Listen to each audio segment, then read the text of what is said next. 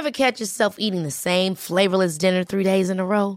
Dreaming of something better? Well, HelloFresh is your guilt-free dream come true, baby. It's me, Kiki Palmer. Let's wake up those taste buds with hot, juicy pecan-crusted chicken or garlic butter shrimp scampi. Mm. Hello Fresh.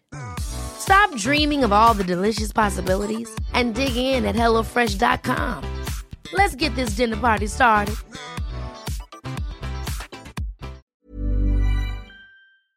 Se van acercando las vacaciones y si tienes un bebé en casa, seguro que te preocupa cómo organizar sus comidas durante los viajes, los días de playa o las salidas a la montaña.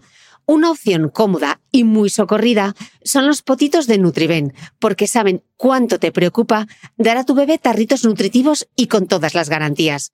Los potitos se preparan aquí en España con los mejores ingredientes, como frutas, verduras, carnes o pescados, y solo emplean aceite de oliva virgen extra.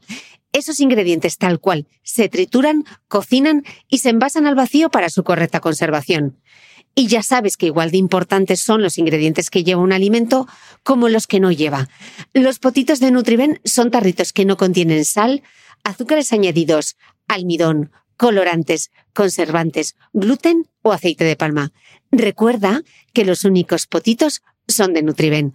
Gracias a Nutriben y a su marca Potitos por apoyar los buenos contenidos en este podcast.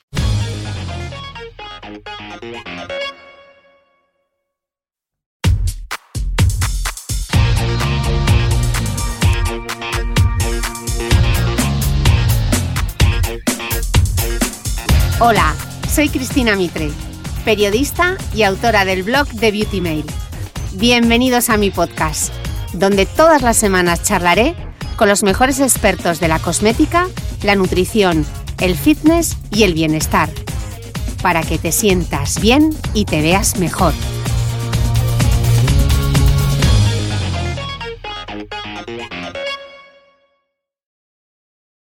Bienvenidos todos a un nuevo episodio del podcast. Hoy os traigo una entrevista sobre un tema que me habéis pedido muchas veces. Cris, háblanos de las fragancias, háblanos de los perfumes. Así que me he traído a una invitada muy especial que me va a perdonar porque me voy a poner un poquito abuela cebolleta. Y las que me seguís desde aquí desde hace mucho tiempo, yo siempre os he contado que yo llego un poco al mundo de las revistas, eh, de, no sé si de casualidad o de causalidad, que estaba escrito en mi destino. Yo venía del mundo de la comunicación y de repente una amiga mía me dice, oye, de aquella época cuando se lanzaban revistas, no solo una, sino muchas.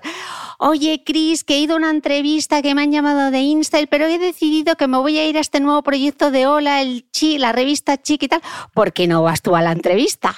y allí que me planteé en la entrevista, así que le debo a mi queridísima Ana Fernández Parrilla el que yo diese un giro de, no sé si de 360, pero al menos de 180 y me pusiese a trabajar en una revista como InStyle. Así que, eh, Ana Fernández Parrilla, Mini, Qué, qué, felicidad tenerte al otro lado. Me salió muy bien la recomendación, ¿eh? O sea que estoy muy contenta. Además, tengo que decir que seguro que nos va a estar escuchando tu madre, la gran Ana Parrilla, a quien voy a mandar un besazo desde aquí, porque claro, esta abuela cebolleta en su momento, cuando empezó en las revistas, era una cachorra y así nos llamaba Stephanie Milla, editora de belleza de la revista Hola. Así que desde aquí un besazo a Ana Parrilla, que que es mi madre en el mundo de las revistas también. Así que una madre compartida por las dos, Ana. Qué bien, me alegro. La verdad es que a veces es tan tan madre que le tengo que decir que se corte en Instagram porque me pone vítores de todo tipo. Pero sí, sí, seguro que le hace ilusión, desde luego. Pues nada, hoy vamos a hablar de, del apasionante mundo de los, de los perfumes y de las fragancias y quiero contar con Ana porque Ana es periodista y consultora de belleza y estilo de vida y tiene una gran pasión por el mundo de la perfumería y ha sido responsable de traer a España la exposición El arte del perfume 1889-2014. Yo no quiero dar nada, por supuesto, Ana. Entonces yo creo que el principio sería diferenciar los términos perfume, colonia, fragancia. ¿Es todo lo mismo? ¿A qué nos referimos? El término em, más apropiado eh, es el generalista fragancia. Luego, eh, dentro de las fragancias están los extractos, el perfume, el eau de toilette o el agua de colonia. Eh, cualquiera de estas categorías que te menciono se preparan a partir de aceites esenciales o esencias, que no son exactamente lo mismo, pero no nos vamos a poner tampoco hipertécnicas, y que se mezclan con alcohol y agua. Pero lo que varía es el porcentaje de estos ingredientes que usa cada una. Entonces, eh, el extracto sería el que tiene una mayor concentración. Eh, un extracto podemos hablar de una concentración de un 40% y hay que mezclarlo con alcohol puro, mientras que uno de PAFAM sería alrededor de un 20%. Por eso los extractos son más caros, ¿no? Claro, es eh, como la joya de la corona. Y bueno, cuanto mayor concentración tengas, lo que te iba a comentar, que son más caros, sí, pero también es más persistente el olor. Que cuando digo persistente no me refiero a intensidad de que el olor eh, sea más voluptuoso, sino que persiste más en la piel, te duran durante más tiempo una vez que te los pones. Más o menos para darte una idea, aunque todo esto es aproximado, un extracto puede durar un día entero, mientras que uno de Parfum dura entre 10 y 12 horas, el eau de toilette entre 4 y 6 y la colonia alrededor de 3 horas. O sea que un, un, agua de colonia y uno de toilette no es lo mismo. Yo siempre pensé que era lo mismo. No. No, y además el agua de colonia es una categoría muy concreta que nació en Alemania, tiene una historia muy, eh, de muy largo recorrido y em, ya te digo que es que estamos muy acostumbrados a hablar de recomiéndame tal perfume o recomiéndame tal colonia y no tiene nada que ver. Son eh, universos paralelos. Vale, aclarado este concepto. Otra cosa de la que se habla mucho y que nosotros nos hemos hartado de escribir de la pirámide olfativa cada vez que había que hacer esos pies de fotos describiendo un perfume. La nota de salida, ¿qué es eso de la pirámide olfativa? Digamos que la estructura en la que está compuesta una fragancia se considera piramidal. Em, en la cúspide estarían lo que se llaman las notas de salida, que son las que antes se perciben porque son las que primero se evaporan. Luego vendrían las llamadas notas de corazón y por último las que son más persistentes, es decir, las que cuando te pones la fragancia y pasa un tiempo y tal, las que al final vas a notar más que son las de fondo. Las notas de salida las sueles oler en los primeros 10-15 minutos, mientras que las de fondo, pues eh, hablamos a lo mejor de un par de horas. Eh, las primeras suelen ser notas cítricas, verdes, aromáticas o aldehídicas ¿Qué es, eso de aldehídicas? Em, los aldehídos son unas moléculas de síntesis. Em, em, son cadenas de carbonos y hay diferentes categorías de aldehídos. Se llaman en función de los, de los, eh, de estas, de los carbonos que tenga. Eh, un perfume mítico, el primero en usar los aldehídos fue el Chanel número 5. Y em, bueno, me explicaba una perfumista que dependiendo de este número de carbonos que tengan, aportan más o menos brillo a una fragancia. Y a veces lo usan un poco para contrarrestar la acidez o la calidad grasa de una, de una esencia. En el caso del número 5, el aldehído lo que le proporciona es ese mm, toque empolvado como de polvo de talco, porque echan el número 5 a mí me vuelve un poco a polvo de talco. Esa sensación, porque no hay una nota que sea el polvo de talco como tal, o sea, esa sensación te la proporciona el aldehído. Ok. Y luego hablábamos también, entonces, eh, esto como las notas de, de, digamos, de entrada, a lo que es la fragancia y luego están las notas de fondo que suelen ser amaderadas, almizcladas, musgos y las notas de corazón que eh, suelen ser notas florales y afrutadas.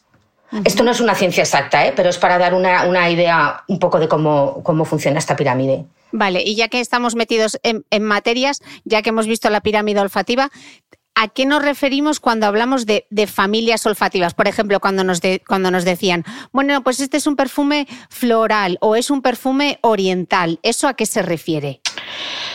En función de la composición que tengan, las fragancias se clasifican también para darte una idea de lo que vas a adquirir eh, eh, dentro de una familia olfativa u otra.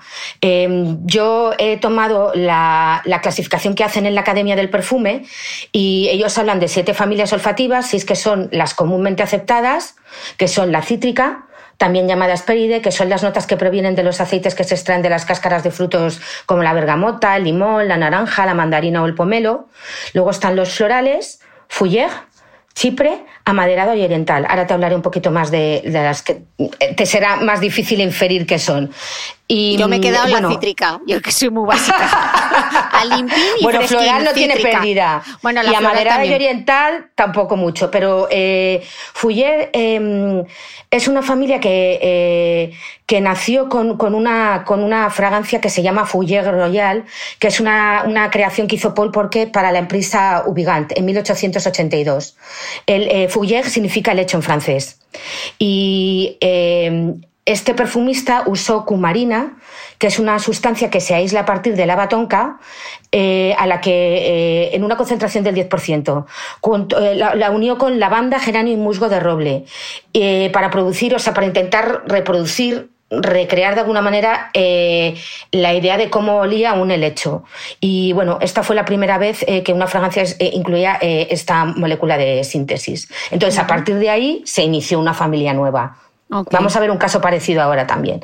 Luego está Chipre, que no es por la isla de Chipre, sino, o sea, perdón, al contrario, es por la isla de Chipre y no por el árbol de ciprés, que es lo que mucha gente considera. Y bueno, pues es que eh, curiosamente en Chipre hace unos años se descubrió eh, la fábrica de perfumes más antigua del mundo, porque se remontaba como a 4.000 años atrás. Y bueno, pues eh, eh, tiene un tipo de flora muy determinada y es la que se, se utiliza más o menos eh, en, estas, en estas fragancias.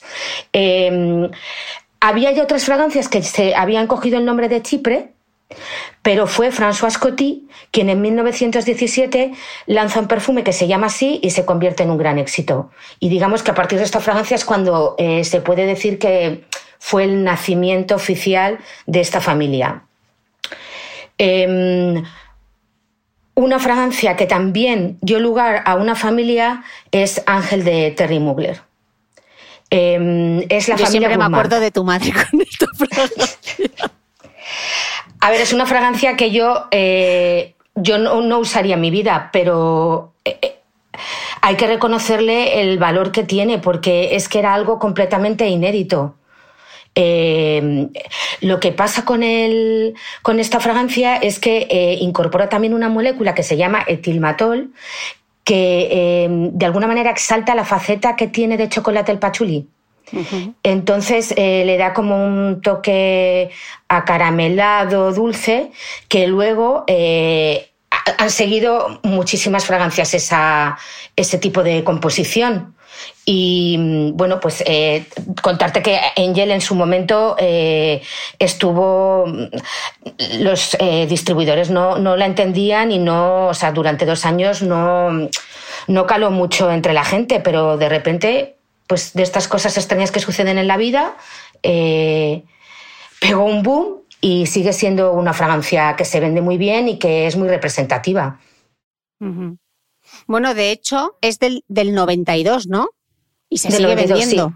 Que ahora con lo efímeros que son los perfumes, ¿no? Que un perfume del 92 siga siendo superventas, es llamativo, ¿no? Eh, bueno, es que ya te digo, es que ahora, por ejemplo, ha habido una tendencia en que eh, las chicas más jovencitas eh, tienen un cierto gusto por este tipo de perfumes. Entonces, eh, a raíz del éxito de Ángel, de Angel, eh, ha habido muchísimas marcas que se vieron en la obligación de añadir a su portfolio una composición que tuviera esta característica gourmand.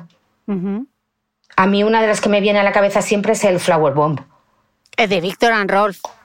Y de esta tenemos una anécdota de abuela cebolleta, porque tú y yo estábamos en París en el lanzamiento de Flower Bomb de Victor and Rolf y fue la primera vez que un desfile de Preta Porté era un homenaje al lanzamiento de una fragancia. Esto no, no, lo habíamos visto nunca. Yo recuerdo ver aquel desfile espectacular y luego una explosión de color rosa, todas las modelos reinterpretadas en rosa saliendo a la pasarela para lanzar aquel perfume, ¿te acuerdas? Era una colección que eh, la ropa era o negra o rosa. Mm.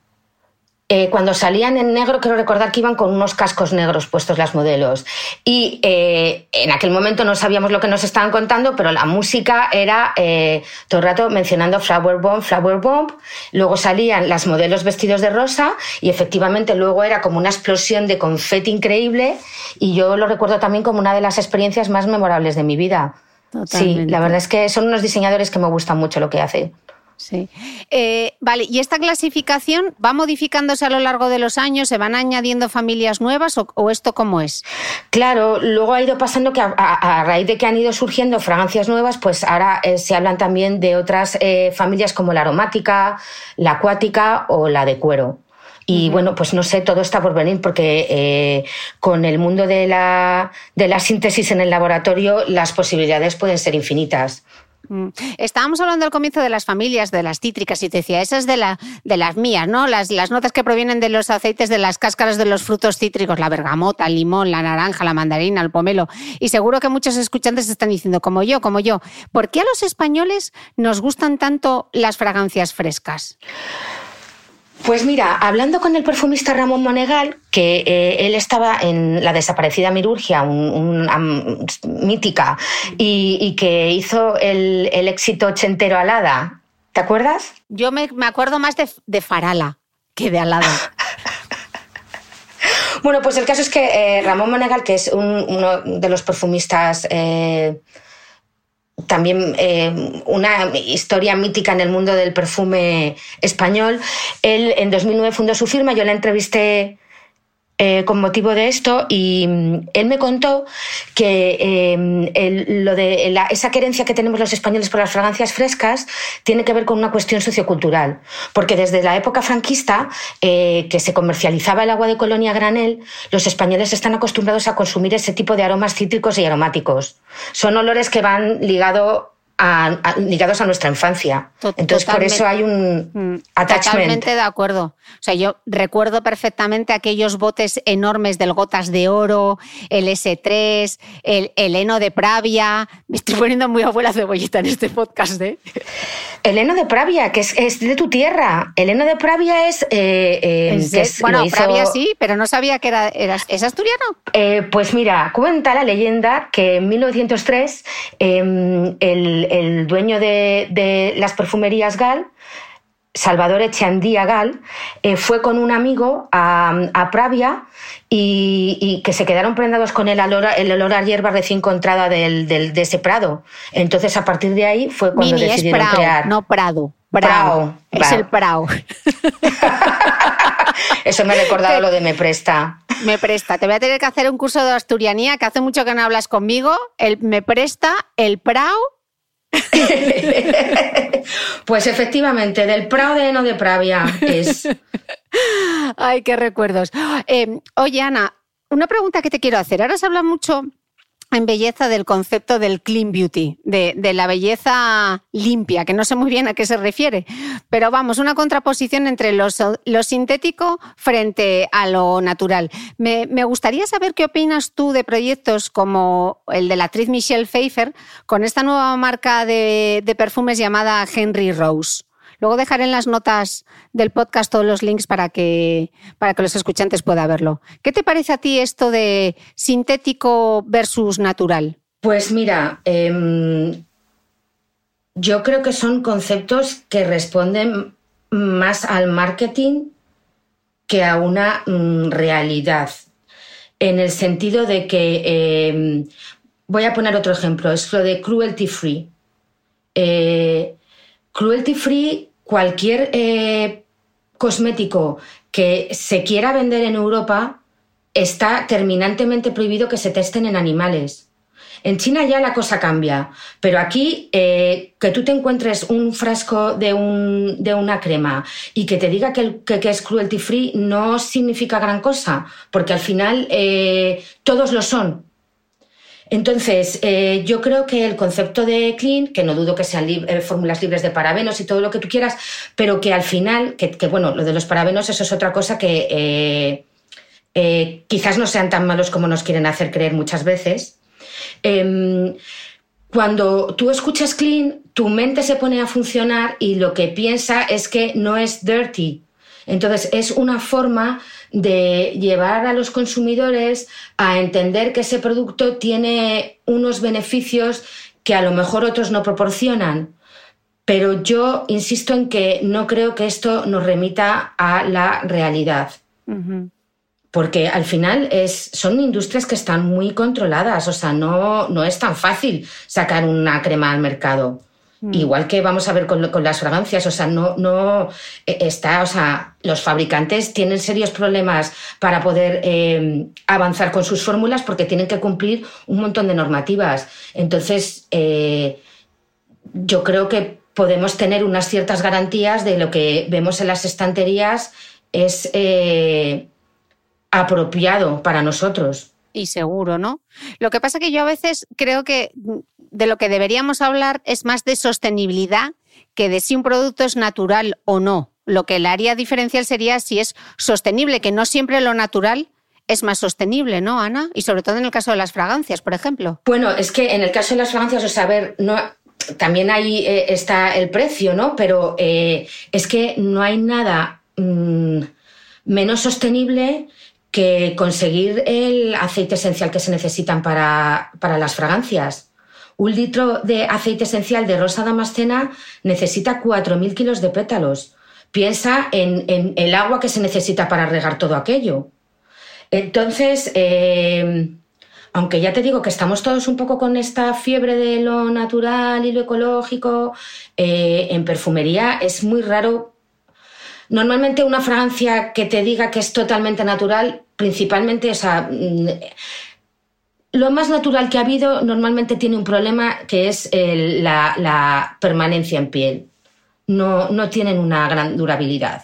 Y luego, por otra parte, que por todo lo que hemos estado hablando hasta ahora, o sea, si te das cuenta, eh, la forma en la que la perfumería ha ido avanzando es gracias al uso de moléculas de síntesis. Y cada vez son más las eh, firmas que se encargan de, de la creación de, fragancias que están explorando la manera de, recrear las moléculas en el laboratorio. Porque además tiene otra ventaja y es que lo que pasa con las cosechas es que eh, es muy difícil garantizar la producción y la calidad que tú necesitas para hacer una fragancia determinada. Entonces, eh, al final, el tema de hacerlos en el laboratorio te, te, quita también de muchos quebraderos de cabeza. O sea que juntamos varias cosas que son positivas. Luego, por otro lado, también hay una cosa que eh, es muy curiosa en las moléculas de síntesis y es que eh, pueden llegar a ser eh, tal innovación y una cosa inexistente que quienes lo fabrican crean la patente y durante unos años solamente ellos pueden usar esas moléculas que se llaman cautivos. Entonces, muchas veces las marcas que recurren a estas empresas para que les creen sus fragancias lo hacen también porque tienen esa molécula que ninguna otra tiene y que les va a asegurar que su perfume huela, su fragancia, huela a algo que no, que no existe en el mercado. Entonces yo en este sentido creo que, bueno, me gustaría un poco abrir eh, la mente de la gente y que no, se dejen tanto cautivar por la idea de lo natural, porque en una fragancia eh, lo sintético es, ya te digo, lo que abre el abanico de posibilidades. Dicho esto, sí que me gustaría mencionar que eh, todo el tema de los campos que eh, los perfumistas visitan a menudo y que intentan y que, se, y que las marcas, eh, marcas como Chanel, Dior, Guerlain, eh, eh, tienen que controlar mucho esos cultivos porque estamos hablando de que tienen que reproducir fragancias que tienen en su catálogo. En el, número 5 es de 1921. Entonces, para que te siga oliendo igual, tienen que tener mucho cuidado con esos cultivos y por eso tienen acuerdos con, con proveedores que llevan abasteciéndoles desde hace muchas décadas. Entonces creo que también el tema de los campos, pues más allá de que efectivamente se necesite mucho agua y que en términos de la sostenibilidad como la entendemos hoy en día nos genere un cierto conflicto, hay otro tipo de sostenibilidad que es la social, que también es muy importante, porque al final eh, estas marcas están ayudando a que eh, esta gente siga manteniendo su trabajo todo ese tejido socioeconómico, ¿no? Que soportan muchas veces estas grandes casas. En ese sentido, eh, animo a todo el mundo, todavía queda un poquito para que se estrene, porque se presentó en, el Festival de Tribeca, es el documental Nose, eh, que eh, hacen un seguimiento del director artístico de fragancias de Dior, François de Machy, y te cuentan, bueno, se ve todos los lugares en los que tienen cosechas, cuál es el trato con estos proveedores. Y bueno, yo creo que es, eh, para quien le interese este tema, pues va a ser una, experiencia bastante eh, bonita, porque además no es un tema que estemos acostumbrado, acostumbrados a ver. Hablamos mucho de las campañas y de los embajadores y este tipo de cosas, pero para quien le guste, yo creo que va a ser una, una, una oportunidad única de entrar en contacto con todo eso. Así que a quien le guste, pues eh, que sepa que se estrena en febrero en plataformas como iTunes, Amazon o Filmin. Entonces, Ana, entiendo que cuando escuchas que una fragancia lleva, por ejemplo, yo qué sé, notas de violeta, lo más probable es que provengan de, sustancias químicas, ¿no? La violeta en concreto, eh, perdóname que busque entre mis notas, que te lo quiero decir con absoluta rigurosidad, eh, son unas sustancias, lo más probable es que provengan de unas sustancias químicas que se llaman alfa y beta ionón. Eh, aquí hay una aclaración, que hablamos siempre de notas, ingredientes. Bueno, pues notas, ingredientes no son exactamente lo mismo. Cuando hablamos de notas es eh, lo que se pretende es dar una idea de las sensaciones que te va a, proporcionar.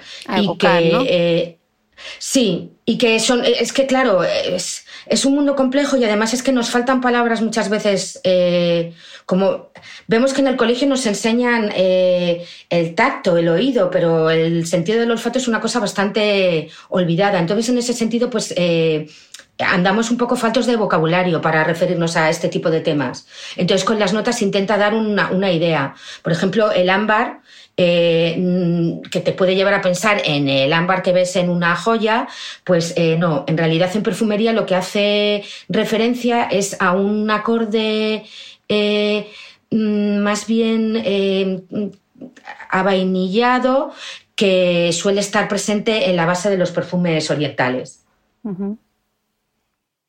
¿Y cómo se crea ese, ese ámbar? ¿A base de qué? Oye, yo siempre pensé, que inculta soy, siempre pensé que el ámbar era, era un ingrediente en sí mismo, que era una flor o algo. Bueno, es, que, es que muchas cosas te llevan, a claro, como hablado. Diría que es una combinación de ingredientes que crean esa sensación que te digo de aroma vainillado. Yo no soy química, así que por lo tanto espero que si no he sido del todo correcta, eh, alguien me lo, me lo, corrija sin pudor, pero yo creo que se refiere más, más bien a eso. Eh, luego, habrás oído hablar también del ámbar gris. Sí, sí, pero antes de, Sí, antes de entrar en el ámbar gris, que eso nos va a dar tema para hablar de que te quiero preguntar sobre las fragancias con esperma, pero eso me lo reservo as debajo de la manga. Estabas hablando antes eh, de las moléculas sintéticas que, por ejemplo, ocurrieron con los Fuller y los Gourmand estos. Claro, es lo que te decía, que las moléculas, mira, bueno, voy a ponerte otro caso también bastante representativo. El agua, las margaritas, la higuera, nada de eso en realidad tiene olor. Mm. Y ahí tenemos un perfume como Daisy de Marc Jacobs. Mm. Entonces, estos son eh, olores que se llega a ellos después de una conceptualización. O sea, que al final, aunque tú no hayas olido la higuera, en tu cabeza tienes una idea de cómo debería de oler. Eh, y te sucede igual con la margarita. ¿Te, ¿Te pasa o es una Mira, a mí no me ha pasado nunca, pero recuerdo que una vez eh, Natalia Berbeque, que crea sus personajes, la actriz, crea sus personajes a través de, de, fragancias. Y un día me dijo, Cris, estoy con un personaje y mi personaje huele a lluvia. ¿Qué perfume hay que huele a lluvia? Y yo la verdad que es que nunca me había parado a pensar en el olor de la lluvia. El, olor de la lluvia es un olor, pero no he pensado, o sea, no lo he, no he hecho un concepto de eso y me pareció súper curioso que ella construyese sus personajes a partir de cómo, de cómo huelen, ¿no? Lo sé porque em, escribí un artículo para Buena Vida que eh, básicamente hablaba de eso. Estuve con eh, Natalia Berbeck y con Maribel Verdú. Y, hicimos un taller de fragancias y bueno, pues Natalia contaba que ella además se, hacía incluso sus propias mezclas para llegar a conseguir eh, el olor que ella quería para su personaje. Entonces, pues bueno, yo si pienso en lluvia, pues pensarás en, en agua, en el asfalto mojado. En césped, yo, por ejemplo. Claro, yo pienso a lo mejor en una lluvia urbana y tú estás pensando en una lluvia a lo mejor más de campo. Pero em, hay algunas, hay algunas imágenes que te vienen a la cabeza, ¿no? Entonces, claro, ahí también está la maestría de un perfumista y es que él intenta ponerle olor a todas esas imágenes que puedes llegar a tener. En el caso del agua, puedes tener una idea de lo que te parece que es eh, acuático. Esto, obviamente, ni agua ni acuático existía hasta que eh, en 1963 apareció una molécula que se llama calón.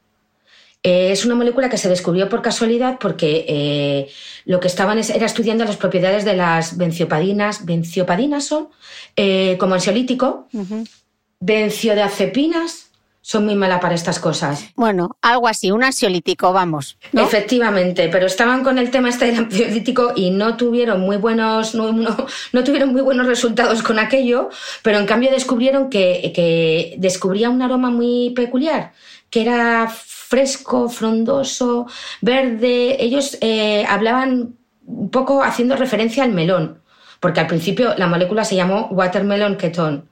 Suena mejor calón que watermelon ketone. Más simple y más rápido.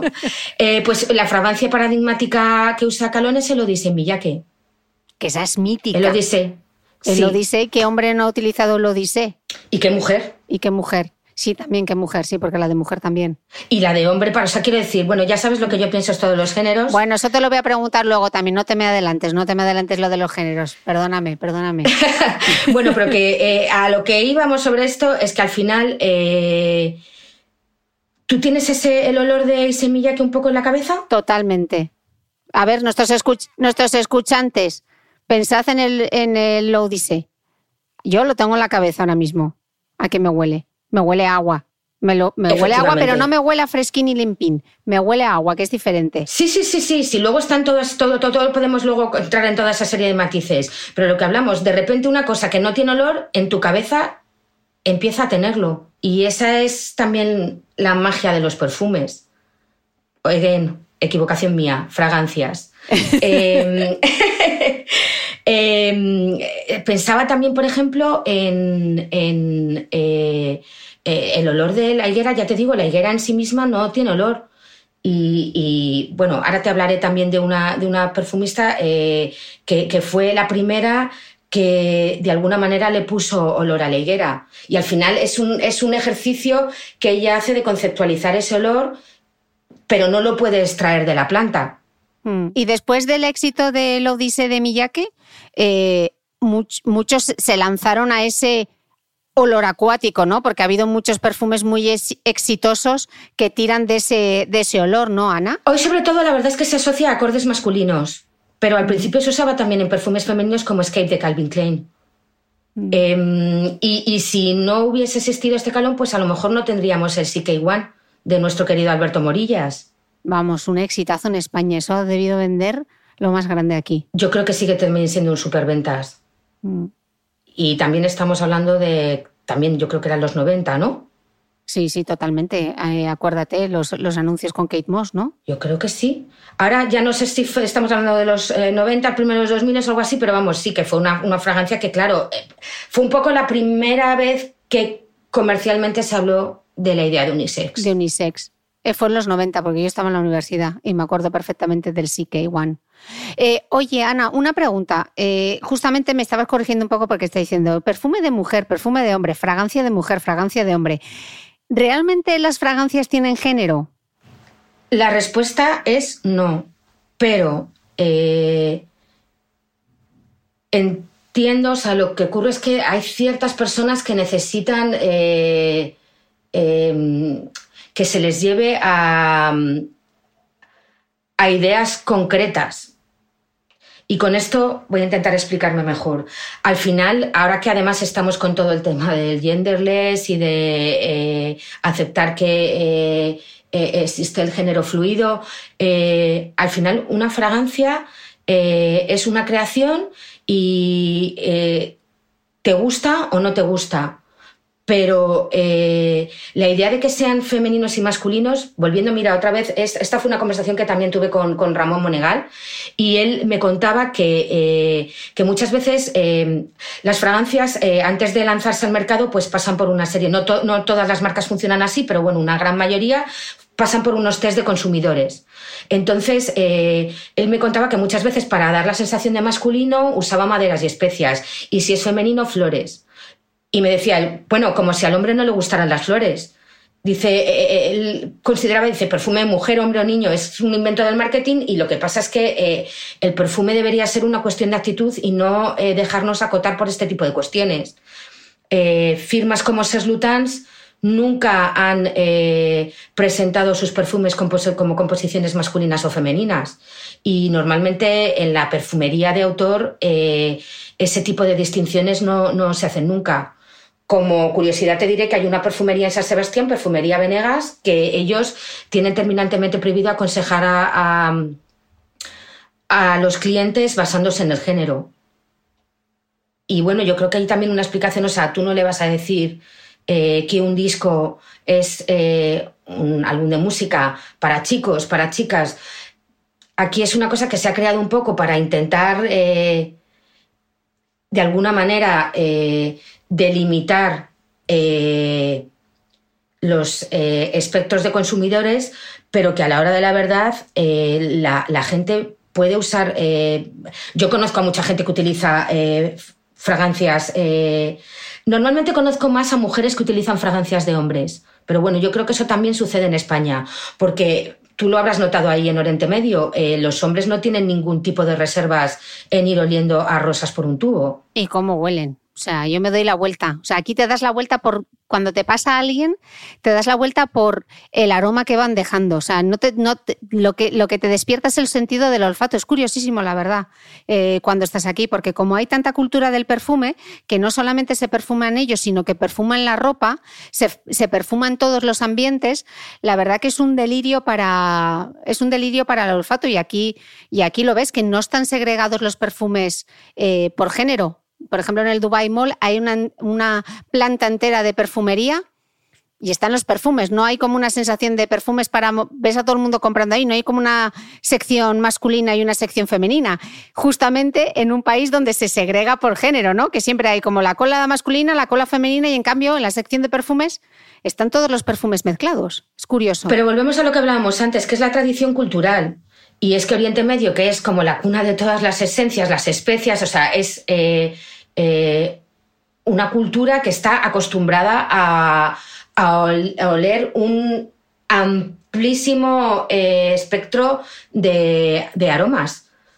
Por eso no están tan condicionados como nosotros con este tema de la frescura. Porque yo al principio lo de la frescura, pues en un momento dado pensé, bueno, pues es verdad que en España los veranos por lo general son muy cálidos, entonces es verdad que te puede apetecer algo más ligero y tal, pero a ver, más calor que hacia allí, pues no lo hace en ningún otro sitio. Y aquí huele a ud por todos los lados, o sea, llevas el ud casi, casi incluso tatuado, ¿no? Oye, Ana, ¿qué, ¿qué pasa cuando tu fragancia de toda la vida ya no te huele como antes? ¿Eso por qué pasa? A ver, Ciertamente, o sea, yo creo que es una cosa que solamente eh, la nota la gente que tiene un sentido del olfato bastante desarrollado. Eh, el de a pie no, no creo que fuese jamás capaz, capaz de percibirlo. Eh, era un poco lo que te comentaba a, raíz de lo que me, tú me, preguntabas sobre el concepto clean.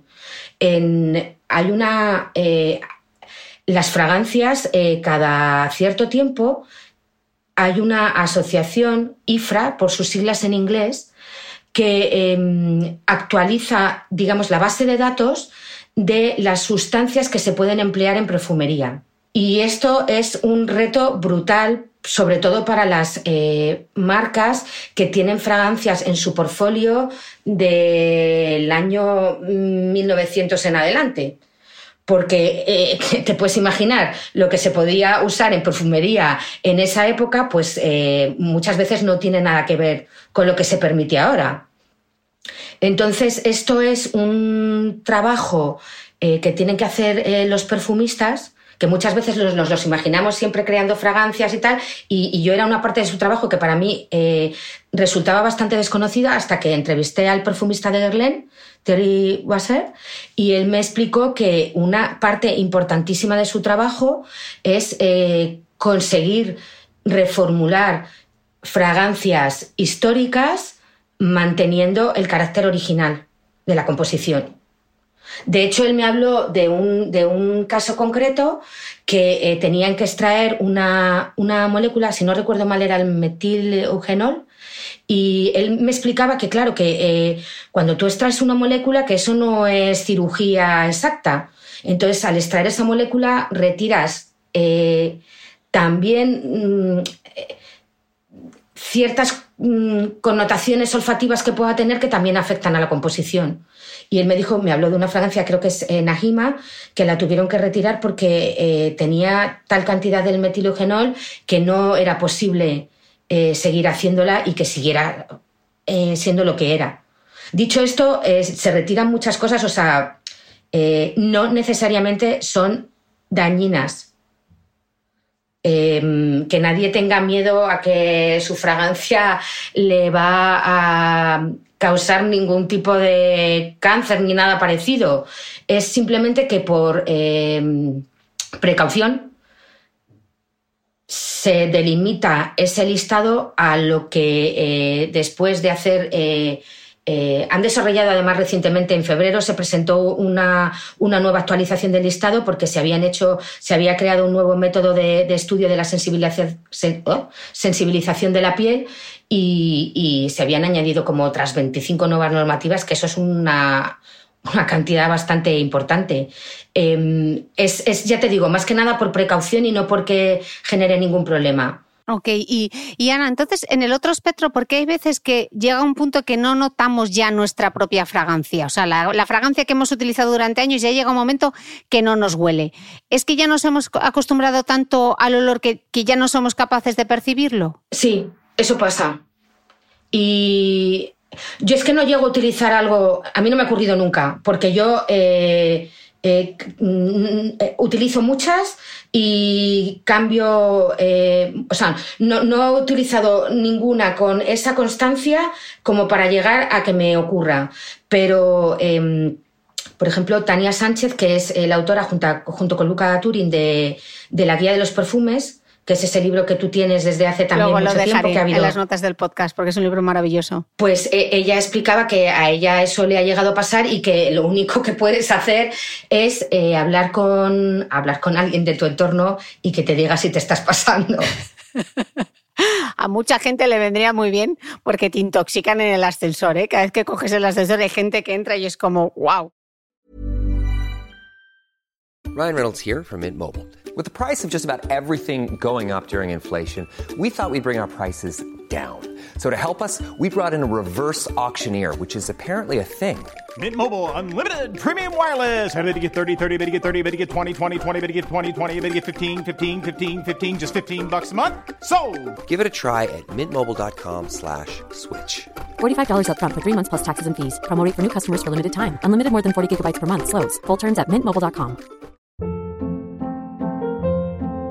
Hold up. What was that? Boring. No flavor. That was as bad as those leftovers you ate all week. Kiki Palmer here, and it's time to say hello to something fresh and guilt-free. Hello Fresh. Jazz up dinner with pecan-crusted chicken or garlic butter shrimp scampi. Now that's music to my mouth. Hello Fresh. Let's get this dinner party started. Discover all the delicious possibilities at hellofresh.com. ¿Sabías que los bebés son capaces de autorregularse y comer lo que necesitan? Hasta el primer año, la leche ha de ser su alimento principal, bien sea lactancia materna o artificial, y poco a poco podrán ir probando diferentes texturas y alimentos. Ahora, con buena temperatura, a todos nos gusta salir más de casa, y en verano pasamos mucho tiempo fuera, en la playa, la montaña o recorriendo el mundo. Si tienes un bebé que ya ha empezado con la alimentación complementaria, para esos momentos puedes contar con los diferentes tarritos que ofrece Potitos. Hay recetas para bebés desde 4 y 6 meses y solo llevan ingredientes como frutas, verduras, carnes o pescados que se trituran y se envasan tal cual. Los potitos de Nutriben son tarritos seguros, fáciles de conservar y transportar, ya que no necesitan refrigeración, tan solo mantenerse en un lugar fresco. Se calientan en microondas o al baño María, sin conservantes ni azúcares añadidos. Gracias a Nutriben y a su marca Potitos por ser nuestro mecenas del mes.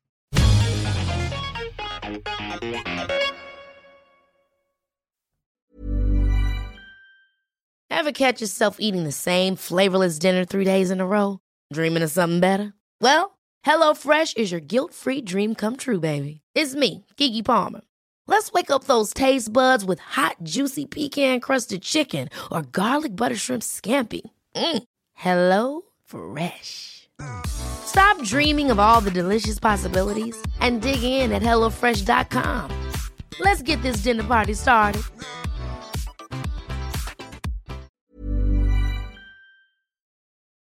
Hablando de elegir una fragancia, Ana, ¿hay algún truco maestro para, para acertar? Porque claro, uno va a comprar fragancias y ¿cuál es la clave? Yo toda esa cosa como de tu test de la personalidad, si tú eres así, esta es tu fragancia y tal, yo eh, me parece un método bastante chusco de, llegar a encontrar una fragancia que realmente te vaya contigo.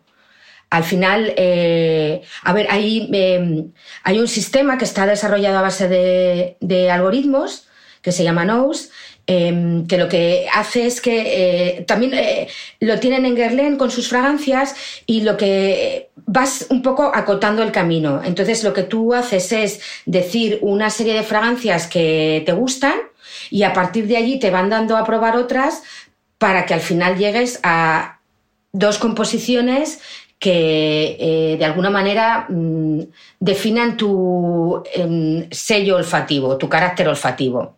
¿Vale? Entonces, eh, digamos que esto como opción más o menos científica, no es eh, eh, correcto decir científico, pero eh, como una cosa que hay una cierta matemática en ello, ¿vale? Ok. Pero eh, yo creo que lo fundamental es hablar de qué tipo de ingredientes te interesan y te gustan. Y a partir de ahí irás igualmente acotando eh, cuál, es realmente para ti. A mí, por ejemplo, yo soy una super fan de la tuberosa y eh, una de las fragancias eh, que la llevan a tope y que a mí me chiflan es Carnal Flower de Frederic Mal. Y luego, pues eh, hay otra firma relativamente nueva que es de una, una diseñadora, Naomi Woodsir, que tiene una fragancia que se llama Nuit de Bakelit, que es eh, también de tuberosa. Entonces, normalmente si tuberosa es la fragancia, a mí ya el asunto me interesa. Claro, a mí me pasa con la rosa. Yo sé que todo lo que tenga rosa me gusta, probablemente. Eh, es que me estoy acordando de que tú, eh, de Su Majesté la Rose, ¿no? Su Majesté la Rose creo que se llamaba, ¿verdad? Perdón por mi francés también un poco, poco, poco ortodoxo. La rosa, la Eh, rosa en todas sus versiones. A mí la rosa, con la rosa me, me tienen. La rosa y el jazmín yo creo que son las dos que más, eh, que más me gustan. Y yo también hago elegir las fragancias, yo también hago como tú. Voy cambiando y dependiendo del día utilizo una o utilizo otra. Y luego sí que hago una cosa que para momentos especiales de mi vida elijo muy bien la fragancia con la que me quiero perfumar. Por ejemplo, para mi boda me costó bastante, porque yo recuerdo muchas cosas a partir de los aromas. Entonces, por ejemplo, para mi boda elegí una fragancia de Penhaligons que se llama Lily of the Valley. Y sí, solo la usé ese día, no la volví a utilizar más. Solo la usé para el día de mi boda. Bueno, porque quiero que me recuerde a, eh, aquel Solamente a ese día. A ese día. Entonces utilicé Lily of the Valley. Bueno, por supuesto, terminé el bote. Iba a dejar de terminar el bote, pero no me lo he vuelto a comprar. No me he vuelto a comprar Lily of the Valley de Penhaligon. Sí, la tengo ahí y cuando la vuelo, pues me acuerdo de un día que fue muy, muy especial para mí. Bueno, es que a veces, claro, sucede eso, que te pones una fragancia. A mí, por ejemplo, volviendo a Natalia Berbeque, ella me contaba que cuando utiliza una fragancia para un personaje, nunca más, o sea, ella en su vida personal no la va a utilizar jamás. Vale, luego voy a contar una cosa políticamente muy incorrecta, pero como estamos en familia lo voy a contar. Hay otro perfume que es Rive Gauche de Yves Saint Laurent, también que perdonen mi francés, que es pésimo. Sí, sí. Pues con Rive Gauche me pasó una cosa tremenda, que era un perfume que utilicé y que utilicé justo cuando empecé a trabajar y el día que me confirmaron mi primer contrato salí con la gente de la empresa y llevaba Rive Gauche. Os podéis imaginar lo que pasó con que se me fue la mano y lo malísima que me puse. Y entonces yo solo podía oler el Rive Gauche y lo... y la vomitona que me dio. Y ahora no lo puedo utilizar porque me acuerdo de ese día que fui muy feliz, pero lo pasé muy mal. Es que pues lo, del perfume y las resacas, lo de las fragancias y las resacas es un temita delicado, la verdad. Yo también he tenido una experiencia así. Nos da para otro podcast. Oye, Ana, y entonces esto de probar las fragancias en papel, en la piel, ¿cuántas hay que probar? ¿Cómo va? Pues a ver, em, lo primero es, primero en papel. O sea, en el sentido de que eh, es que básicamente para que no salgas oliendo de la perfumería a 20 cosas distintas. Por lo que hablamos, poquito a poco e ir acotando. Eh, yo aconsejaría primero olerlas en papel y cuando ya tengas una idea más clara de lo que, de, o sea, lo que hablamos, que llegues ya a dos fragancias en las que te estás un poco debatiendo, ya probarlas en piel. De todas maneras, eh, lo que, por todo esto también que hablábamos antes de cómo funciona la pirámide olfativa, de que se, las notas de salida y cómo se evaporan y tal, em, lo principal, mi gran consejo es no precipitarse. Eh, tomarse su tiempo para elegirlo, porque muchas veces hueles algo que de primeras te gusta bastante y luego según evoluciona aquello no tiene mucho que ver con la idea que tú tenías. Y también a mí me ha pasado al contrario, de que algo que al principio no me gustaba mucho, luego ha ido pasando el día y ha resultado ser una fragancia que sí que me convencía. Mariel Verdú, por ejemplo, dice que yo también creo que tiene su parte de razón, que es verdad que cuando una salida de entrada no te convence, pues a ella le cuesta mucho darle una oportunidad a la fragancia. Pero bueno, mm, yo ya te digo que soy bastante experimentalista e intento no, no, no quedarme con la. No, no, ¿sabes? no quedarme con la primera impresión y tomarme mi tiempo. Y por eso, oye, que para eso existen las, las eh, muestras, y yo lo que haría es llevarme la muestra a casa y probarla en casa y ver que, igual que haces con la ropa, que te la llevas a casa y te la pruebas y, miras a ver si realmente ese, esa primera impresión que has tenido en la tienda eh, tiene sentido o ya no lo tiene. Vale, y a la hora de aplicarlas, Ana, porque muchas veces dice, ¿cómo se vaporiza? Lo de ponerla en los pulsos en las muñecas y frotar, sí o no, vaporizar por todo el cuerpo, ¿cómo se hace? Pues mira, eh, me remito a un anuncio. El frotar se va a acabar. nada de frotar, porque cuando las frotas lo que haces es que las moléculas se evaporan. Eh, otra cosa muy distinta es que tú presiones ligeramente una muñeca contra la otra. Eso, bien, pero lo de frotar no, no, o sea, terminantemente prohibido. Y luego, eh, mm, yo es que ya te digo que tampoco tengo un... No lo hago de una manera siempre igual. Hay veces que a veces cuando me perfumo para estar por casa, pues lo hago nada más salir de la ducha y antes de vestirme. Otras veces... Claro, ¿tú de qué bando eres? Porque para mí hay dos tipos de personas en esta vida. Los que se perfuman en ropa interior o desnudos y quienes lo hacen vestidos. ¿Tú de qué, tú de qué bando eres? Porque yo, yo es antes de vestirme. De ninguno y de ambos. Es que ya te digo que yo fluyo con el universo y dependiendo de cómo vaya, cómo, de cómo me encuentre, de cómo me sienta, de lo que me apetezca ponerme, hay veces que me he arreglado y en función de lo que me he puesto y a lo mejor que ya sabes que yo no soy muy dada a maquillarme, pero bueno, si alguna vez me ha dado por ponerme una barra de labio roja, pues probablemente haya elegido también una fragancia que tuviera que ver con ese estado anímico en el que me encontraba. Vale, pero que no hay algo estandarizado de no, hay que perfumarse mejor sin ropa, no, hay que perfumarse con ropa, no es, no es todo tan reglado, ¿no? Mm, no lo creo, entre otras cosas también vuelvo a una anécdota que me contó también el perfumista de Guerlain, que eh, es, un, es, es, todo un personaje, es una persona súper carismática y, y, con la que aprendes mucho charlando. Y él me, contó una anécdota que él fue también, pues no sé si fue a Dubái o a Emiratos Árabes, y pues eh, le querían presentar a un, a un, a un cliente y, y el, el, el cliente le llegó y le dijo, tú todavía no has hecho un perfume guau. Y eh, Wasser le miraba un poco como diciendo, ¿qué me quiere contar este hombre? Y entonces eh, lo, que, lo que este señor le quería decir es que eh, a, a, al parecer en Oriente Medio, por lo general, la gente suele perfumarse la ropa. Toda la ropa, totalmente. Y terminan de comer y se perfuman la ropa. Pues eh, por eso te digo que yo creo que, tiene que, son cuestiones que son más bien culturales que, que con una que, que, respondan a una, a, una cuestión técnica de cómo debe de hacerse. Y entonces él, él me contaba que, que, que, lo que le quería decir es que ellos se perfumaban en la ropa y que quería que hiciera una fragancia que perdurara mucho tiempo en la ropa. Y allí que se fue el perfumista a su casa y me contaba que se había dedicado a, a cuando estaba haciendo unas, unas, unas, fragancias a probarlas en. Había cogido un, camisetas antiguas suyas, las había hecho pedazos y estaba probando las fragancias en los pedazos de la, de la camiseta para hacer el perfume wow. ¿Y lo logró? ¿Hizo el perfume wow? Claro, por supuesto, sí. Por supuesto que ha hecho cosas increíbles. Mira, yo tampoco lo que te decía, yo no soy muy de ese tipo de perfumes gourmand y tal. Y, y yo no sé si tú eh, la conoces, pero Insolence, ¿te suena? No. Era una fragancia, a ver, sigue existiendo, ¿eh? lo que pasa es que, bueno, eh, eh, Guerlain tiene fragancias que son eh, probablemente más conocidas, pero era una fragancia que la imagen era Hilary Swank uh -huh. y, y que está increíblemente bien hecha. Y yo ya te digo que no siendo fan de este tipo de fragancias, hay que reconocer que es una super fragancia. Por eso te digo que cuando empiezas a interesarte por el tema de los perfumes y los aromas, llegas a, de alguna manera, a discernir que una cosa es, como digo yo, lo que te pide tu, corazon, tu, tu corazoncito de consumidora y un trabajo bien hecho. Y muchas veces las dos cosas no van juntas, pero un trabajo bien hecho siempre lo será. Entonces, una fragancia que permanece, que, que, te cuenta lo que te quiere contar, todo eso es complicado y no tanta gente tiene la maestría de poderlo conseguir. Por eso, pues también en el perfume se hablan de obras maestras. Total.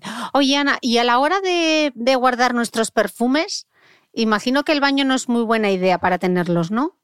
¿O me estoy equivocando? Yo tengo un apartamento más bien pequeño, pero que tengo la suerte de que crea un espacio que es entre el cuarto de baño y los armarios que hay. Armarios, cuidado que no estoy diciendo vestidor, y yo los tengo en esa zona cerca de, del armario precisamente por lo que te comentaba antes, porque es como, eh, por un lado tengo la ropa y por otro lado tengo el cuarto de baño. Entonces yo salgo de ahí y en ese, digamos, limbo es donde decido qué me voy a poner y cómo me lo voy a poner. Eh, pero tengo eh, un amigo periodista que es otro fanático de las fragancias, Carlos Primo, que escribe para Icon, y os recomiendo que le sigáis porque es, es alucinante eh, la, la pericia que tiene para describir las fragancias y las impresiones que te crean. Y él le consulté a él porque sé que él normalmente las conserva en el, las tiene en el cuarto de baño y él me comentaba que mientras que tú no las tengas en un espacio que sea muy caluroso ni que le reciba la luz directa del sol, en principio está todo bien. O sea, ten en cuenta que son frascos, mmm, en fin, bastante estancos. O sea, tampoco es tan fácil que eso llegue a corromperse. Lo principal, ya te digo, es que no lo pongas cerca de un radiador y que no lo pongas cerca de una ventana que de repente le vaya a pegar el claro, sol a tope. Oye, Ana, hablando, estábamos hablando antes de, de fragancias que por alguna razón se ponen de moda. ¿Cuál es la causa de que una fragancia se ponga de moda? ¿Cómo se consigue eso? Pues eh, si te pudiera contestar a esa, a esa pregunta, ahora mismo sería multimillonaria. Exactamente, creo que tendría muchos novios. Eh, no, no hay Y esa es la magia, o sea, es la, cosa frustrante, pero también la magia de todo este asunto. Y es que, eh, lo que te decía, o sea, antes de lanzar una fragancia al mercado, eh, se hacen muchos test de consumidores y muchas veces son, eh, las fragancias son resultado de unos concursos que se hacen entre, entre perfumistas, o sea, que, que vaya, que es un proceso que requiere su tiempo y en el que están involucradas cantidad de personas. Y al final, nunca sabes. Porque, por ejemplo, Amor, Amor de Cacharel, mm, nadie preveía que fuese a, fuese a ser el gitazo que luego resultó ser. Y lo que te decía, luego hay fragancias que están súper bien hechas, pero que por alguna razón no calan entre la gente. Y eso en su día le pasó a Angel y eso le ha pasado en Solans y ya te digo que es una gran fragancia. O sea que es un poco lotería, ¿sabes? Bueno, incluso yo sé que tú tienes una fragancia favorita que es una fragancia de Bulgari. bueno, yo creo que es la, yo creo que es la, eh, es favorita de mucha gente porque es un, es un alucine de fragancia. el de verde, el té verde. Que, el té verde de Bulgari que cuánta gente eh, que nos está escuchando utiliza ese perfume. ¿Qué historia tiene? Porque a este también le pasó un poco algo similar, ¿no?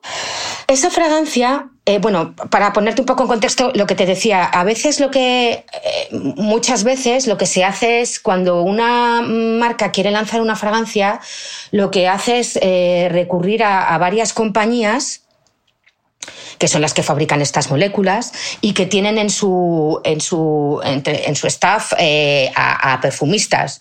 Entonces eh, se acude a estas compañías, se les presenta una idea de cuál es el tipo de producto que se quiere lanzar y, y varios perfumistas de varias de estas empresas presentan sus trabajos.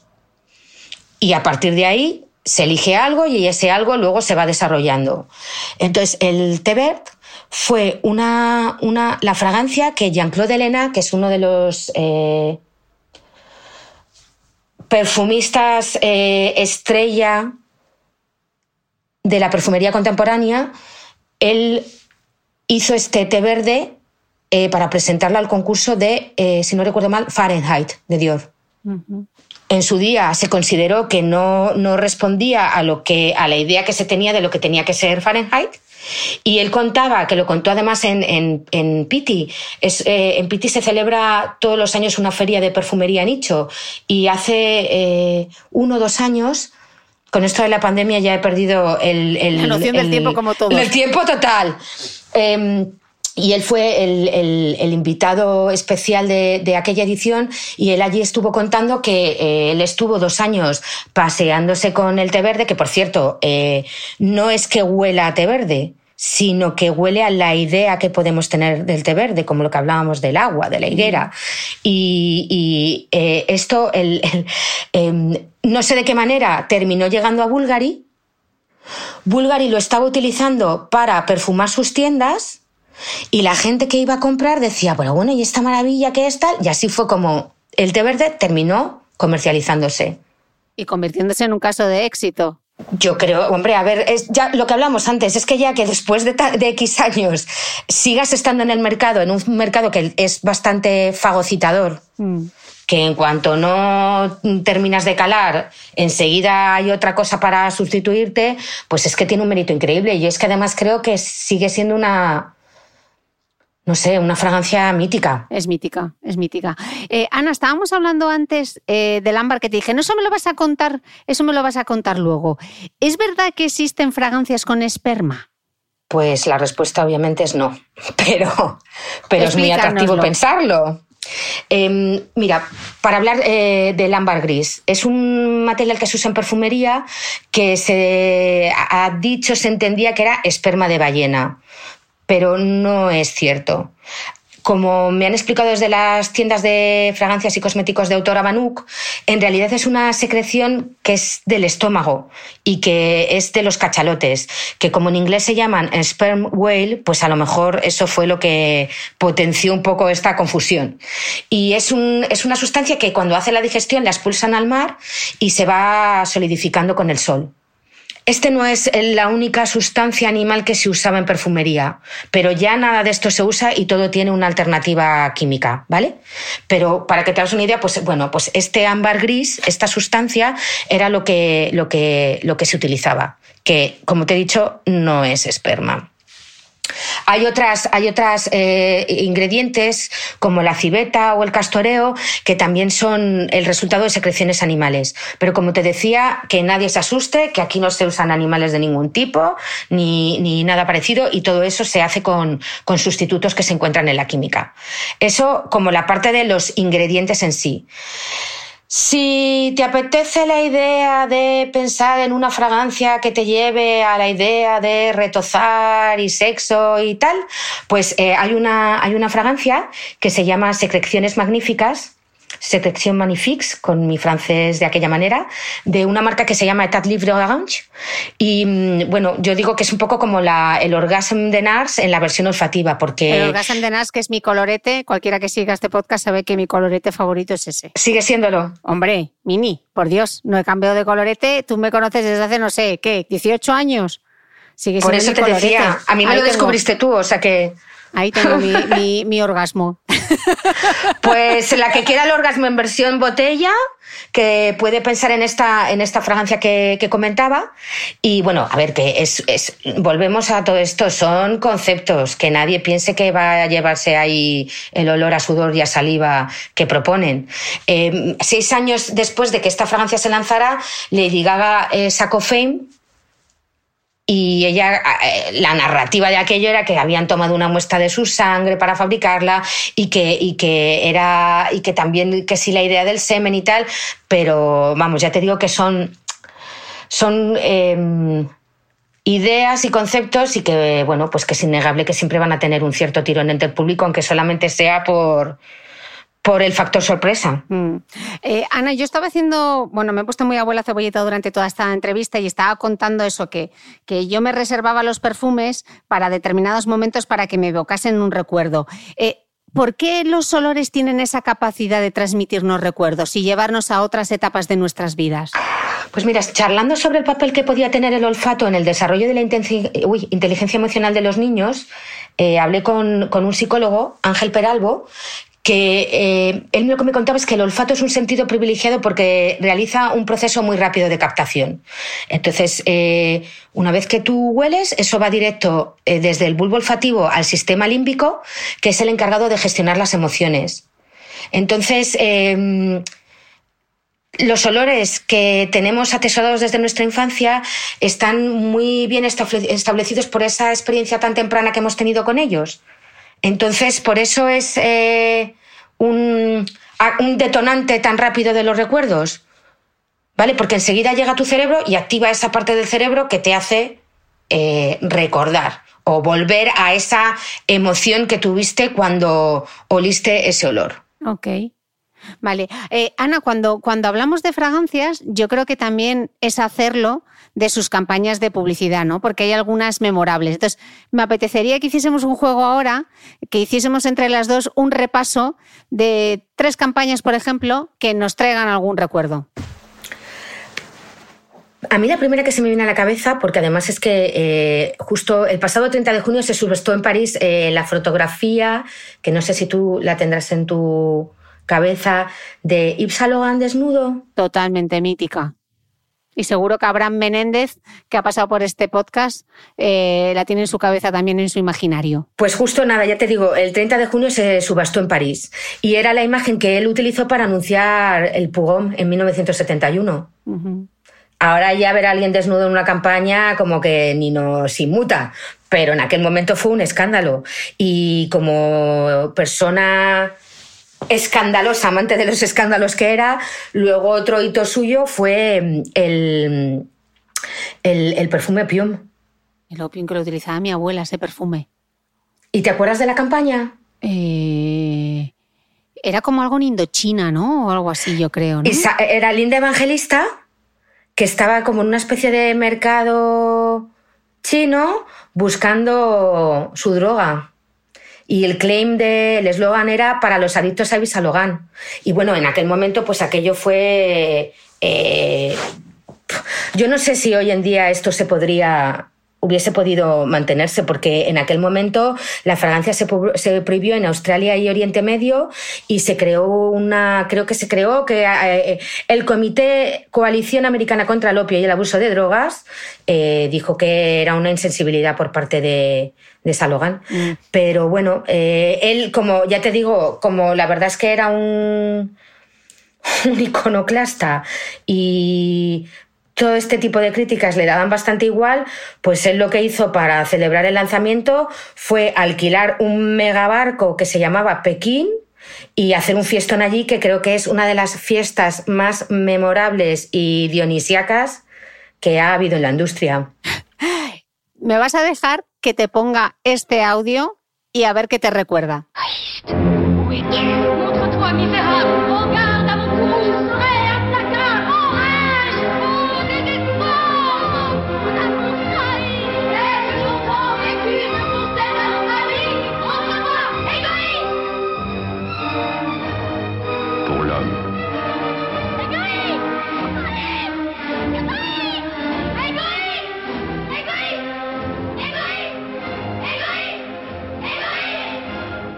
Chanel, por l'homme. Ana, ¿qué te parece?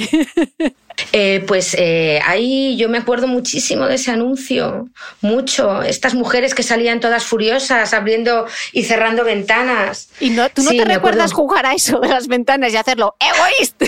¿O yo era la única palurda que hacíamos lo del anuncio? Pues no me dio por jugar aquello, pero sí que te puedo decir que eh, había una, una, un, lo que se suelen llamar un flanker, que era el Egoist Platinum que es eh, la primera fragancia que yo le he regalado a un novio y para mí sigue siendo un olor imborrable.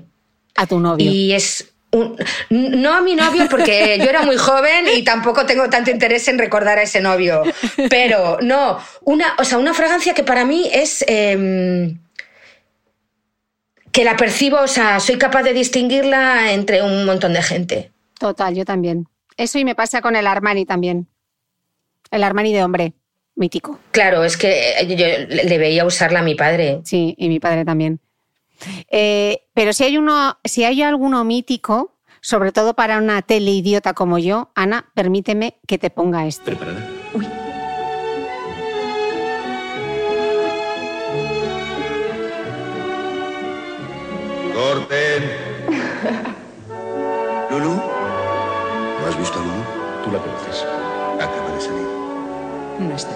Creo que sí.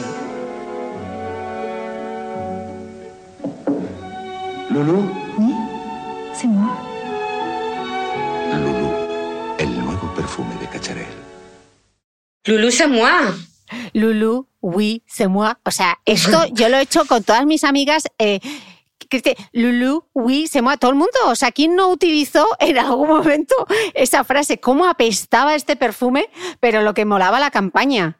O sea, esto lo utilizaban las mayores. A mí me parecía como de mayor, el Anaís Anaís, el Lulu Wissemoi, aquel, aquel Pues yo me lo puse. Y ¿Tú te esto lo me lo debí de poner como con 14 años. Sí, con 14, Qué 15, bestia. 16.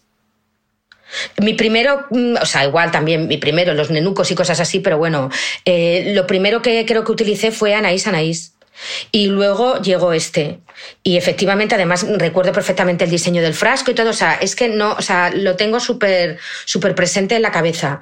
Y bueno, es que, jo, han pasado ya 30 años, que somos un poco mayores ya. Las cachorras están Las ya, cachorras están ya muy, un muy poco- creciditas. Un poquito abuela cebolleta. Eh, pero era eso, ¿no? Un perfume de ahí del, del 87 que triunfaban esas fragancias que eran hiperintensas, ¿verdad, Ana?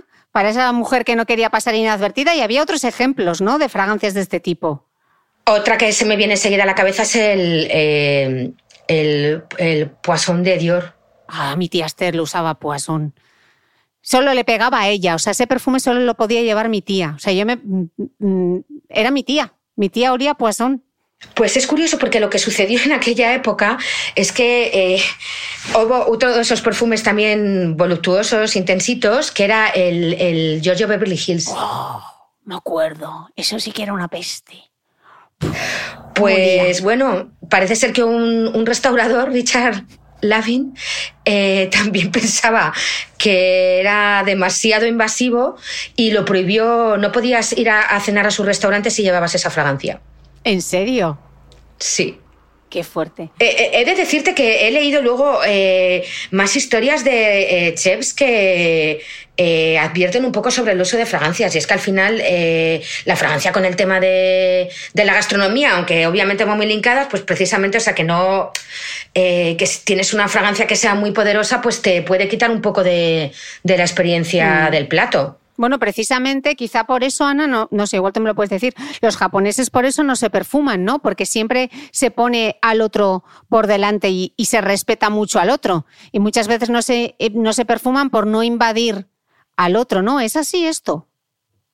¿O me lo he inventado? Totalmente, y esto me lo explicó Franz Reina, presidente de Siseido en España. Que pasó por este podcast también.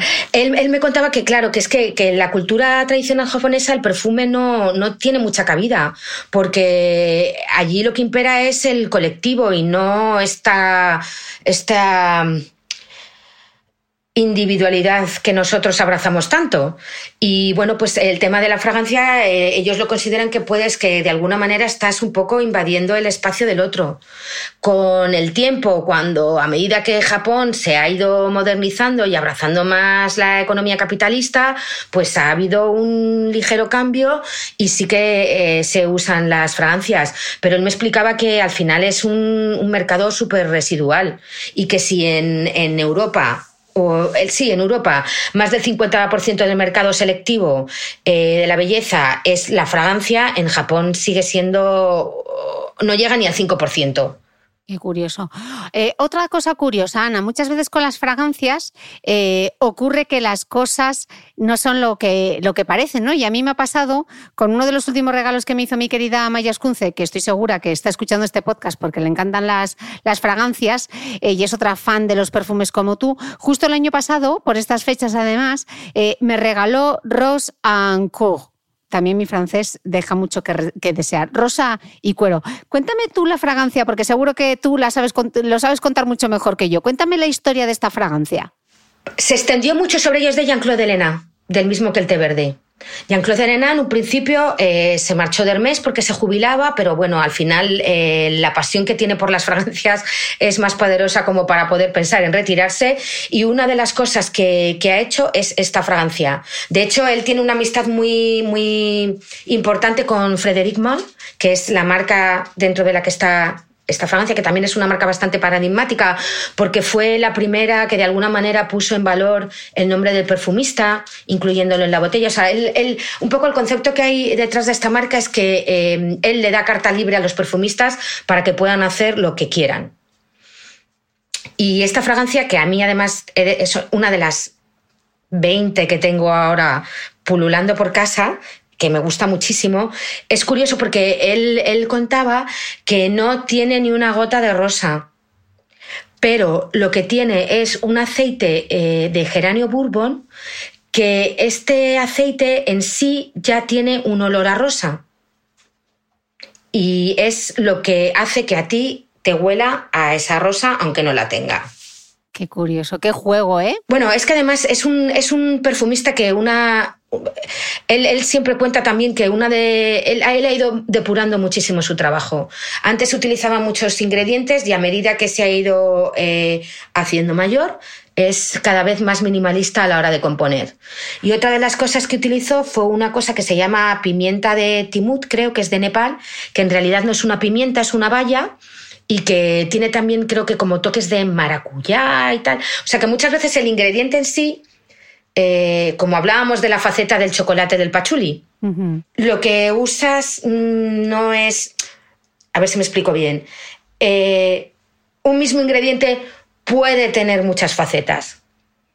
Entonces los perfumistas escogen lo que consideran que eh, puede aportar más a la idea que quieren, que quieren transmitir. Pero por eso también es tan rico, ¿no? Porque no es eh, tan. No es tan concreto como nosotros podríamos intuir. Ok. Bueno, al final es que se trata de un, todo un arte, ¿no? El de crear un perfume. ¿Tú lo has intentado hacer alguna vez? Bueno, jamás, vamos. Yo no. Me parece dificilísimo. Es hiper complicado. tuve la suerte de que eh, nos enviaron a, a- a cubrir, eh, bueno, era una presentación del el perfumista de, de Vuitton, eh, Cavalier, y fuimos a Las Fuentes Perfumadas, que es eh, el, sitio eh, está en Gras, que supongo que si has, eh, Gras lo conoces o es el- se considera la cuna de los perfumes, y ahí es ahí tienen una oficina Jazz Cavalier y también Françoise de Machy de Dior, y mm, em, es también en Gras porque allí tienen los campos de rosa y de jazmín, y nos llevaron allí, que es ya en sí el, el- lo que era el edificio, una construcción modernista preciosa. Bueno, fue una experiencia también bastante, bastante inolvidable. Y. mm, y allí eh, nos, nos, eh, dejaron, nos pusieron unas batas, unas gafas, todo muy de laboratorio. Y nos, nos eh, dejaron para crear nuestra fragancia. Y ellos, claro, cuando tú lo haces así como de amateur, pues tú vas con una pipeta y echo una gotita y otra gotita y tal. Pero eso es que es precisión de, vamos, ya te digo que están con una balanza midiendo lo que ponen y haciendo mil pruebas, o sea que no, no sé, yo es que otras veces lo había hecho, pero había sido como más intuitivo y más lúdico, ¿no? En típico taller un poco eh, cuando te presentan una Francia, pero allí que estaba en un laboratorio de verdad, me di cuenta de que eso requiere un, una sabiduría y una técnica brutal. Bueno, al final es arte y también es ciencia, ¿no? Oye, Ana, estabas diciendo que utilizas de que tienes unos 20 perfumes ahora que te vas intercambiando. Pero yo me te, te querría pedir que hicieses un esfuerzo. Si te tuvieses que perfumar el resto de tu vida, solo con tres, solo me puedes coger tres, ni cuatro ni cinco, tres. Si te tuvieses que, fu- que perfumar el resto de tu vida solo con tres fragancias, ¿cuáles serían? Mm, hemos pasado de 5 a 3. Me cuesta. Eh, bueno, venga. no, voy venga, a tres, las pero te- tres tengo que- primeras. Y luego dos Es que no. eh, Y dos com- no, es que no, no, o sea, lo siento, no puedo entrar en ese juego porque no, no, o sea, no, no.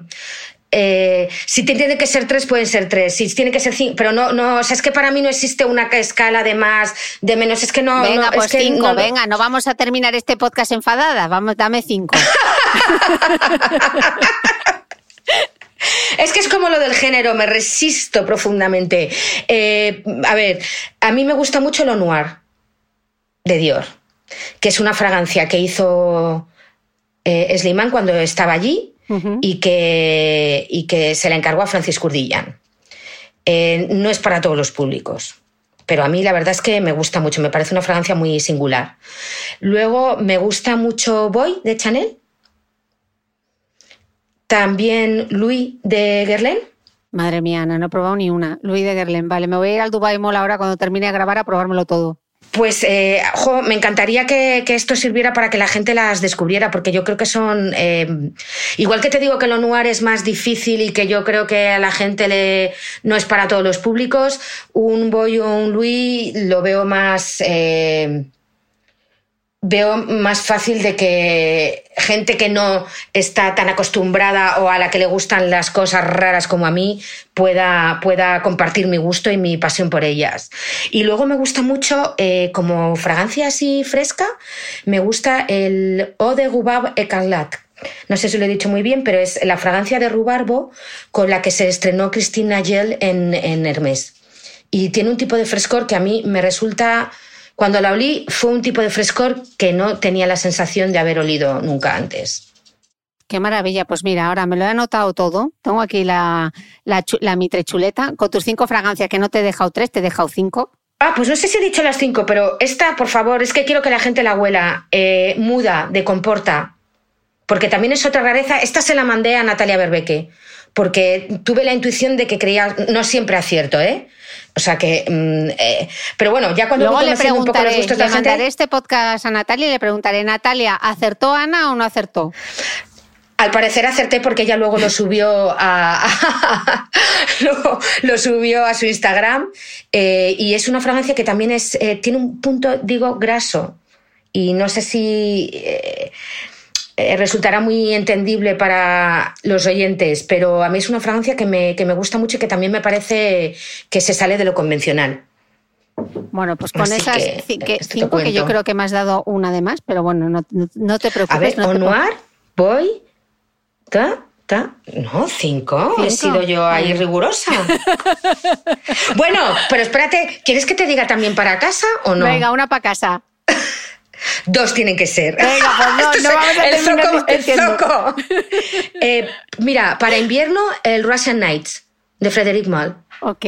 Me encanta. Al principio lo leí, no, no conecté nada con ello y luego lo empecé a usar y ahora me fascina. O sea que por eso te digo que también hay veces que las primeras impresiones no tienen que ser las que cuenten. Y eh, yo creo que esto, o sea, es que esto no falla con nadie. Abd el Kader de Sir Trudon, que huele muchísimo a albahaca.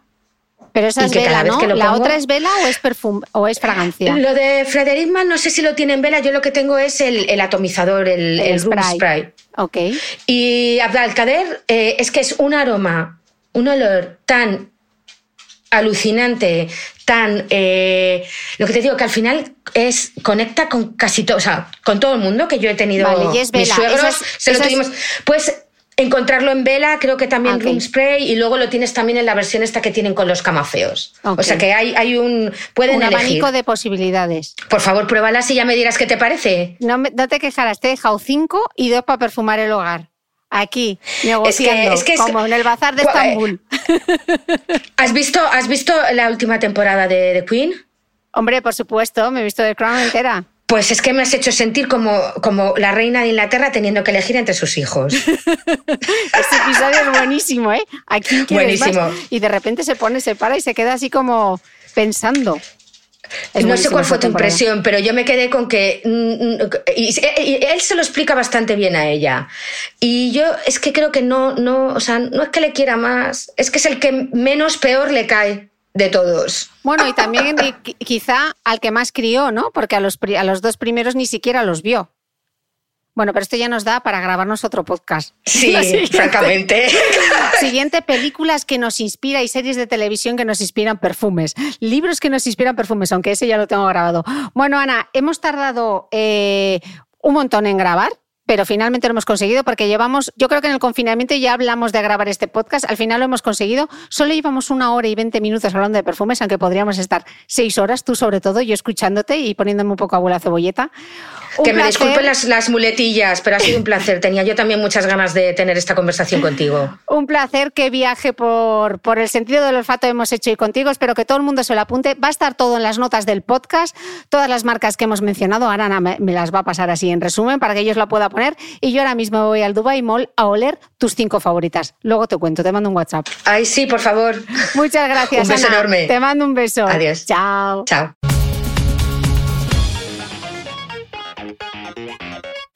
No olvides que todas las notas de este capítulo están en mi blog de beautymail.es.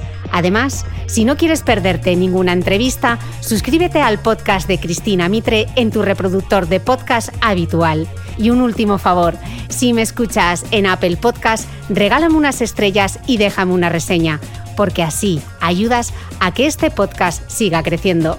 Muchas gracias y nos escuchamos de nuevo el próximo domingo.